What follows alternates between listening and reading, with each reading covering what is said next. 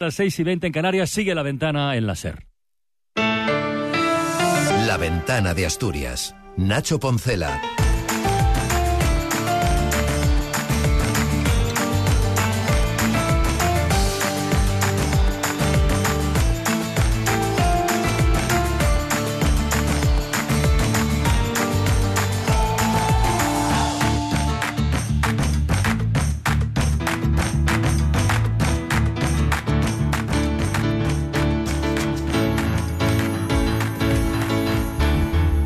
Pues como les anunciaba esta tarde, nos acompaña y la conversación en la ventana de Asturias. Le cedemos el tiempo al presidente del Principado, al que le agradecemos mucho que vuelva a asomarse en este 9 de enero a este espacio informativo. Buenas tardes, presidente, y feliz año.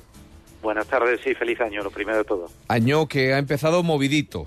Eh, porque la situación ahora mismo, nos gustaría que usted nos la comentase, esa llegada de los microplásticos, que recuerda aquella historia de los hilillos, sé que no tiene nada que ver con ella, pero ¿cuál es ahora mismo la situación actual para que el Principado haya pasado de ese nivel cero del plan de protección por contaminación marítima a el nivel 2? Bueno, lo ha explicado muy bien el consejero de Fomento, ¿no? Alejandro Calvo. Lo cierto es que Asturias tiene la costa mejor conservada de España y una de las mejores conservadas de toda Europa. Y no es solo que esté bien conservada, es que tiene unos niveles de protección altísimos. Y eso hace pues que en el momento en el que se ve que ya no es un problema puntual en una playa en concreta, sino que se está diseminando e incluso ya hemos detectado ¿no? la llegada eh, pues de estos microplásticos precisamente incluso las playas de Llanes, eso nos obliga a actuar y a dar ese salto cualitativo que es pasar de la fase cero a la dos, que además lo que permite es recibir los recursos que ha puesto a disposición nuestro el, el, Gobierno de España. ¿El Ministerio ya ha puesto al servicio de Asturias, ya están aquí esos efectivos o será cuestión de horas? Se están coordinando, algunas empresas públicas del Estado ya estaban trabajando con nosotros, ya teníamos relación con ellos, pero se está coordinando, ¿no? Cómo va a ser todo lo operativo. Lo cierto es que eh, hay una coordinación perfecta, yo creo que en estos casos es lo que tiene que primar, el interés general, que trabajemos todos a una, lo hacemos también con los ayuntamientos, eh, porque es verdad que podríamos entrar en disquisiciones de la competencia, pero no, este no es el tema, el tema es que hay un problema de contaminación que hay que intentar erradicar de plano para que no se extienda más y para ver cuando aparezca eh, si lo podemos eliminar y tratar convenientemente, porque esa es la segunda parte, no solo recoger, es que en este caso se tratan de plásticos que a su vez hay que eliminar y por eso nosotros lo estamos haciendo aprovechando pues el inmenso recurso que supone tener cogersa.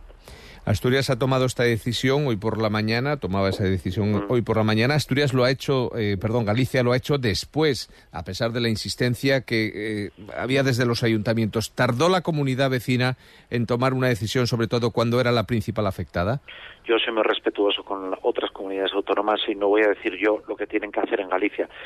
Presidente, en la calle hay una pregunta. ¿Esto puede afectar a la cadena alimentaria? Bueno, esa es una duda que nosotros tenemos, ¿no? Y una duda razonable que todos tenemos y que, bueno, esperemos que no sea así. Es verdad que se está analizando, hay que ver si hay informes concluyentes al respecto, pero por lo pronto lo mejor es eliminarlo porque desde luego si lo eliminamos, si somos capaces de controlar, ¿no? cuando se tiene lugar, pues la aparición de estos eh, estos microplásticos, si somos capaces de erradicarlos o hacerles frente, lo que hacemos es minorar también el riesgo de que entren en las cadenas tróficas. Yo, desde luego, no tengo datos concluyentes para decir una cosa o lo contrario. Lo que sí sé es que cuanto antes actuáramos primero, mejor yo creo que esto nos tiene que invitar a reflexionar y a dar pasos adelante. No obstante, somos un poco de memoria frágil, presidente, porque, y ya paso al siguiente tema en esta conversación, porque hemos, eh, el gobierno Asturias ha dado un paso también muy rápido para decidir que durante los próximos 15 días, desde hoy martes hasta el próximo día 22, la mascarilla vuelva a ser eh, obligatoria en los centros eh, sanitarios y también en las farmacias. hay gente que lo ha asimilado bien y hay otros que dicen que por por qué y sobre todo por qué 15 días, en qué punto estamos y no sé si hemos perdido un poco la perspectiva de lo, de lo vivido. Hombre, yo creo que la pandemia nos dio enseñanzas, enseñanzas que sabemos que cuando uno se encuentra, por ejemplo, mal, tose o tiene una tos muy fuerte o estornuda, lo que tiene que hacer, sin que nadie le obligue, por respeto al resto de la sociedad, es ponerse una mascarilla. Es decir, esto es una enseñanza que deberíamos de tener clara. Yo le, le, cuento mi caso. Hace un mes, más o menos, pues tuve un resfriado, no era más que un resfriado. Pero cuando venía en el coche, por respeto al resto de personas que venían conmigo, me ponía una mascarilla, una FP2. pasa absolutamente nada. Es más, yo creo que es una enseñanza de la pandemia que tenemos que tener clara. ¿Lo hacía para protegerme a mí? No, lo hacía para proteger a los demás. Es decir, para yo no, no contagiar a otras personas. Entonces, que ahora se establezca esta, esta limitación que yo creo que debería de haberse hecho en toda España, pero parece mentira que a nivel de toda España seamos incapaces, después de haber vivido la pandemia, las comunidades autónomas, de decir algo tan básico como en los centros de salud, que la gente cuando va es porque está enferma lógicamente está enferma. Es una manera de evitar los contagios, los contagios entre los propios pacientes y los contagios con los propios profesionales. O en las farmacias, ¿no? El otro día en La Viana, en la farmacia, fui a comprar pues cosas para casa y me encontré, bueno, pues que había una persona tosiendo sin parar delante de las propias farmacéuticas. Que las farmacéuticas, por cierto, un reconocimiento, ya estaban ellas con FP2 para autoprotegerse, ¿no? Es decir, yo creo que esto es una lección que tenemos que aprender y que tendremos que interiorizar que cuando lleguen determinadas épocas del año, para proteger a los demás, incluso de forma voluntaria, cuando uno se encuentra regular, lo que tiene que hacer es evitar contagiar a los demás. Y en este caso lo que decimos es, Asturias es la comunidad más envejecida. Sabemos que este año, sobre todo, que está atacando es la gripe A. Y es una gripe A muy dura, que está viniendo muy fuerte. Bueno, pues sin dramatizar de ningún tipo, sin hacer ningún drama, lo que hacemos es en aquellos espacios más vulnerables, como son centros eh, sanitarios, hospitales o como pueden ser farmacias, decirle a los pacientes que usen eh, mascarilla y a los profesionales que usen mascarilla. ¿Para qué? Para proteger a esas personas más vulnerables. No creo que cueste tanto, sinceramente. Lo ha citado usted, sin embargo, a pesar de que no cuesta mucho, no ha habido unanimidad en ese llamamiento de, de la ministra que va a tener que implantarlo por obligación. ¿Comprende ese, esa respuesta de otras comunidades? No, lo entiendo, no lo entiendo y no lo entiendo porque además creo que estamos dando una imagen eh, pésima. Las comunidades autónomas de confundir lo que deben ser debates técnicos con debates políticos. Mire, antes hablábamos de los micro, microplásticos. Nosotros hemos actuado bajo el criterio de los informes técnicos, de las propuestas, de los análisis técnicos que en el comité de emergencias analizan. Y en esto lo mismo, es que parece mentira que alguien ahora ponga en duda, cuando sabemos que fue útil para evitar miles y millones de contagios en este país, la utilización de la mascarilla en, lugares aglomerados, eh, o de aglomeración de gente, o donde hay personas vulnerables. O sea, sinceramente a mí me parece muy triste. Yo al final lo que digo es que no todo se puede politizar y desde luego yo soy el presidente de toda Asturias y lo que quiero proteger es a las personas mayores de toda Asturias. Voten PSOE, voten PP, voten Izquierda Unida, voten lo que les dé la gana. Yo mi obligación es protegerles y por eso puesto que a nivel nacional no se llegó a un consenso, no podíamos esperar más, había que tomar la decisión y desde hoy está plenamente operativa, pues eso cuando uno va al centro de salud o va a un hospital o va a una farmacia, pues se pone la mascarilla y ya está, no pasa absolutamente Y por supuesto, las personas que estén enfermas, que tengan, eh, pues ya sea una bronquitis o ya sea pues una gripe o el propio coronavirus, cuando estemos enfermas, voluntariamente, sin que nadie nos lo diga, tenemos que nosotros eh, poner mascarilla para que para evitar contagiar a los demás. Aprovechando esta situación, se han planteado otras medidas, como es la autobaja en los tres primeros días, una medida que, por ejemplo, desde el Partido Popular se ha calificado como ocurrente. ¿Qué considera usted? Bueno, es algo que hay que analizar, ¿no? Lo que se hace es para descongestionar cuando hay, alguien tiene una gripe, no necesita el diagnóstico de una gripe, salvo que sea muy fuerte, no necesita ir al médico para saber que tiene una gripe. Y evidentemente con una gripe no puedes ir a trabajar porque contagias al resto. Es, que al final eh, esto también lo tenemos que analizar desde la perspectiva del funcionamiento empresarial. ¿Qué es mejor? ¿Que un trabajador esté dos días en casa recuperándose de una gripe fuerte o que esté a su vez trabajando, contagiando al resto de trabajadores y suponiendo pues, un grave perjuicio a la actividad empresarial? Pues yo creo que, que queda claro cuál es la, la mejor solución. ¿no? Esta es una propuesta que se ha hecho para descongestionar el funcionamiento de los centros de salud ante la carencia de personal sanitario. Porque ese es un problema que no podemos negar y que todas las comunidades tenemos que reconocer y que se debe a decisiones políticas que se adoptaron en los años de la anterior crisis, la del año a partir del año 11-12, que es la crisis económica más fuerte y que se utilizó como sistema de ahorro reducir el número de médicos y médicas en formación. ¿Y qué pasa? Pues que ahora se jubilan más que los nuevos que salen formados. y por eso hasta, hasta el 2024, ahora mismo, a finales de año, ya se empezará a ver un cambio de tendencia. ¿Por qué? Porque van a empezar a entrar más médicos, por ejemplo, de familia en el sistema que los que se jubilan. Eso, es buena noticia. Eso le iba a decir, que en Asturias ya sale la primera promoción, ¿no? Efectivamente. Esa, es, esa es la buena noticia. Que, por cierto, se lo debemos a una asturiana, a Luisa Carcedo Porque Luisa Carcedo fue la ministra de Sanidad en su momento, ahora está en el Consejo de Estado, pero cuando era ministra de Sanidad llegó y dijo, es insostenible esto. No puede ser que se estén jubilando cada año eh, 100 médicos y médicas, por ejemplo en Asturias, hablo sin dar datos Sí, sí, ciertos ¿eh? y concretos, y nosotros estemos formando 30. No puede ser, porque hay un desfase que lo que va a provocar es carencia de personal sanitario, que es lo que ha pasado. Y, hombre, yo creo que a partir del 2024, en el 25, en el 26 y el 27, va a haber una recuperación de profesionales.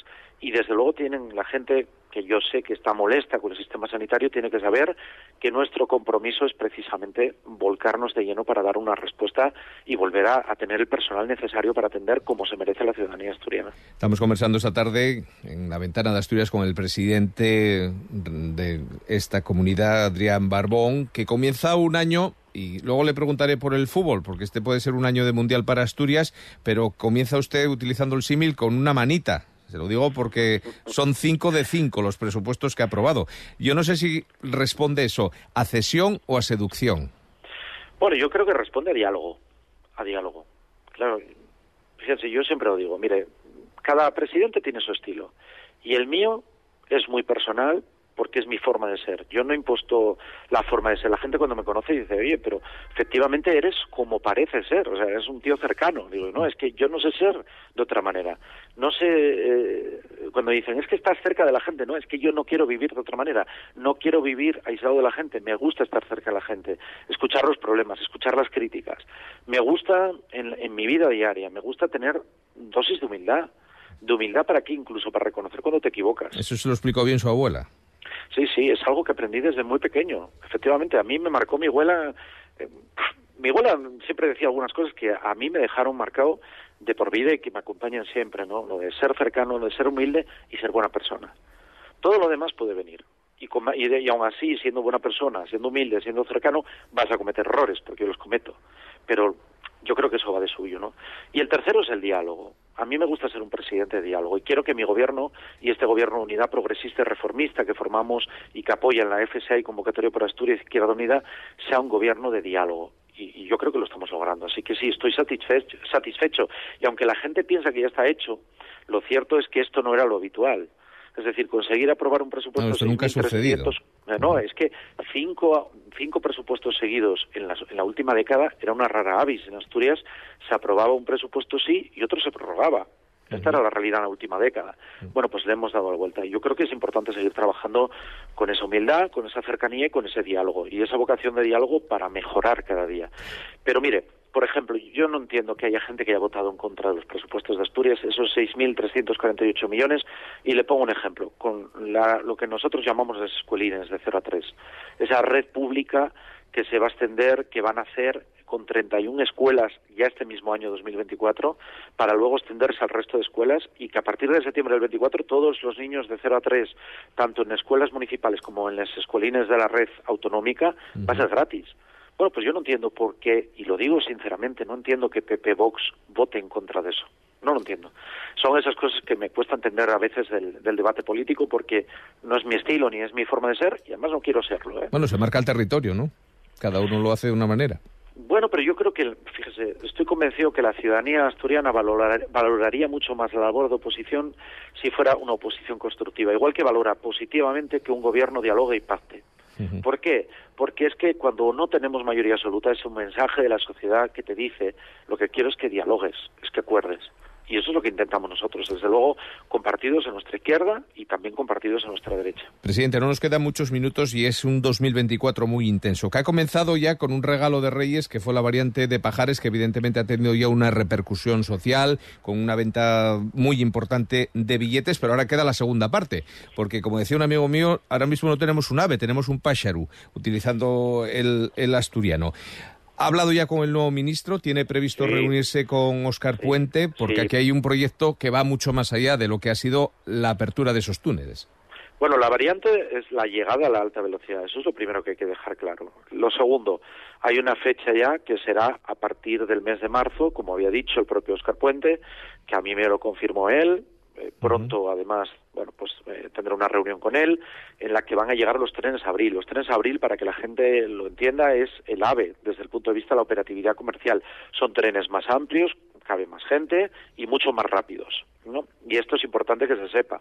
Son trenes que nos van a permitir incrementar además las frecuencias, porque va, va a seguir habiendo alvias, pero el tener la alta velocidad y tener también lo que es la conexión hablo, que es la comercializadora, vamos a decir, de bajo coste, eso permite que mucha gente que hoy a lo mejor dice, oye, pues los precios son demasiado elevados, bueno, pues va a poder utilizar el hablo para moverse desde Madrid a Asturias o Madrid va, o Asturias León o Asturias Valladolid, ¿no? Por poner un ejemplo. Es decir, hay muchas posibilidades que se hablen pues y hay más proyectos de transformación en marcha que evidentemente ya se están licitando con todo lo que tiene que ver con la renovación de la red de cercanías. Bueno, apuntamos ese mes de marzo, luego hay grandes proyectos, una nueva ordenación del territorio con eh, proyectos como en el caso, vamos a centrarnos en Gijón, el Solarón o los terrenos de, de Naval Gijón.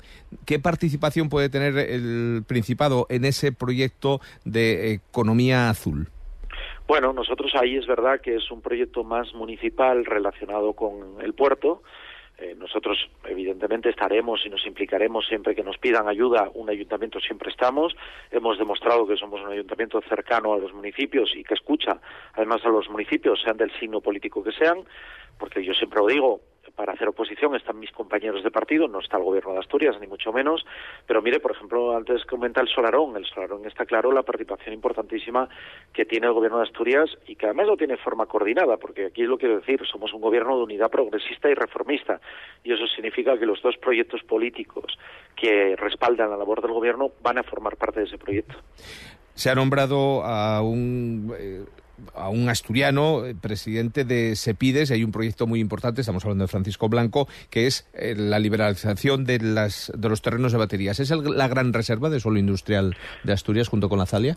Sin duda, es un proyecto que estaba muy avanzado ya en el mandato anterior con Antonio, el anterior presidente, y que yo tengo plena confianza de que va a continuar con el nuevo presidente porque además esa implicación es muy importante, ¿no? El desarrollar esos terrenos y además en la visión que quiere Avilés, que es muy importante, la, visión que desde el ayuntamiento quieren que sean esos terrenos de baterías en cuanto a espacio tractor de posibles proyectos industriales, desde luego es un, tema no menor y va a ser fundamental para los próximos años, como la redimensión de la Zalia. La entrada de ese de ese la legislatura pasada fue clave para salvar la Zalia. Si no, y la Zalia sería un proyecto ya definitivamente muerto. Había varios proyectos que yo siempre digo eran eternos en Asturias, que yo estoy contento porque se van desbloqueando. Por ejemplo, Bobes, ahí lo tenemos, es una realidad el polígono de Bobes. Cuando yo llegué a la presidencia me acuerdo en una cosa que me obsesionaba, porque era una plantación de plumero de la Pampa. Lo de Amazon lo dejamos de momento, ¿no? Con las Bueno, eso tiene que ser la empresa. Ya sabes que nosotros ahí somos muy prudentes. Cuando la empresa vaya a anunciar la fecha, lo hará ella. Bien, presidente. ¿Qué más? No tenemos, más que decir, ¿no? Segundo, en, en la regasificadora, 10 años sin ver nada. Bueno, pues lo cierto es que ahora ya está funcionando. Y eso lo conseguimos nosotros después de muchas negociaciones con el Ministerio y aprovechando también la coyuntura internacional. Y la tercera, la Zalia. La Zalia, la redimensión de la misma y por fin eh, ahí Alejandro Calvo, el consejero de Fomento, está trabajando ya para ver si se pueden empezar, empezar a comercializar ¿no? las parcelas pues a lo largo del primer semestre de este año incluso. Eso es muy importante. El último gran proyecto sobre la capital del Principado hay dos. Está el proyecto de La Vega, que se aprobaba ese convenio, y por otro lado está toda la, redefinición de los terrenos vinculados al, al ámbito judicial y al ámbito universitario. ¿Será posible hacerlo en esta legislatura, esa reordenación? Bueno, tenemos que avanzar a todo ritmo porque es verdad que es una necesidad imperiosa, pero que es clave, porque liberar los terrenos, permitir arriba que se instalen las facultades universitarias aprovechando los edificios que vamos a salvar, que son salvables, eso va a permitir liberar espacios para utilizar como sedes judiciales. Es uno de los proyectos claves de esta legislatura. Y una más. ¿2024, presidente, será el año del Mundial para Asturias? Bueno, yo tengo la esperanza de que sí, y el gobierno de Asturias tiene la esperanza de que sí. Y además la pregunta está bien planteada. El año del Mundial para Asturias. Eso es muy importante. Pues esperemos. Presidente de Asturias, Adrián Barbón, le agradecemos mucho esta conversación en la ventana en el inicio de este 2024. Habrá tiempo para seguir pormenorizando en todo ello. Muchas gracias. Muchísimas gracias, un placer como siempre.